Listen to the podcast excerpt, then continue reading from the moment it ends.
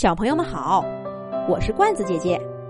这个奥特曼对战盔甲怪兽的故事，是罐子姐姐写给秋天林小朋友的专属童话。罐子姐姐祝秋天林小朋友健健康康成长，快快乐乐长大。咚咚咚咚咚咚，战鼓声响起，一座巨大的擂台。出现在宇宙中的某处，全宇宙都收到了战鼓的电波声。无论是正义的化身，还是邪恶的代言人，都纷纷赶往擂台，要参加战斗。在擂台的一边，是奥特曼、超人、孙悟空等正义使者；擂台的另一边，是黑暗贝利亚。盔甲怪兽、独眼巨人等等邪恶的代表，全宇宙都在现场直播这场正义与邪恶的擂台战。双方选手按抽签顺序上场，奥特曼和盔甲怪兽都抽到了一号签。只见奥特曼右手前伸，左手后缩，用飞行姿态。飞上擂台，正义使者们发出了助威的喝彩声，而他对面身形巨大的盔甲怪兽，双腿一屈，砰的一声，留下一个大坑，就跳上了擂台。他用带着拳套的巨拳捶打地面，向奥特曼示威。看到对面的盔甲怪兽力量强悍。奥特曼并不畏惧，但是他也不准备正面硬碰硬。只见奥特曼变身成闪电形态，开始一圈又一圈的绕着盔甲怪兽奔跑。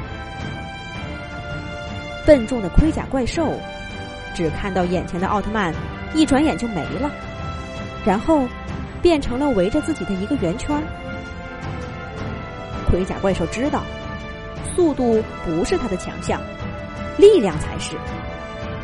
于是，他用足了力气，抬起双拳砸向地面，顿时尘土飞扬，一圈砸地的冲击波向圆圈四周扩散。即使跑得再快的奥特曼，也被这冲击波击中，飞上了天。看见奥特曼再一次出现在自己的视线中。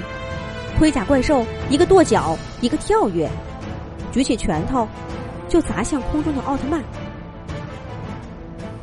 可回过神来的奥特曼，又嗖的一下，像闪电似的不见了。重重落地的盔甲怪兽气坏了，开始一下又一下的双拳砸地，制造冲击波，让奥特曼无法藏身。双方支持者的呐喊声此起彼伏，但擂台上的盔甲怪兽和奥特曼可顾不上这些。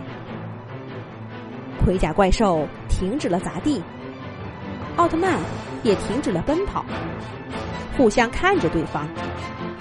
突然，奥特曼加速向盔甲怪兽冲来，盔甲怪兽赶紧出拳迎击，却打在了空气上，什么都没打到。而他自己脸上却被奥特曼重重的揍了几十拳。好在闪电形态的奥特曼并不擅长力量，盔甲怪兽虽然疼的嗷嗷叫了好几声，却并没有对他造成什么实质性的伤害。这时候，奥特曼也发现了闪电形态的攻击对盔甲怪兽一点用都没有。他于是又开始边跑动，边从手中发出光线，照射盔甲怪兽。可是盔甲怪兽鬼得很，他一看见奥特曼要发出光线，就窝成一个球，用盔甲硬扛。在厚厚的盔甲面前，奥特曼的光线攻击还是没什么用。邪恶阵营的呐喊声更得意了。盔甲怪兽用双拳捶打胸口，挑衅、嘲笑着奥特曼。突然，奥特曼一瞬间就到了盔甲怪兽的眼前。盔甲怪兽准备继续用脸来扛住奥特曼的拳头，可他却发现自己眼中奥特曼的拳头越变越大，越变越大。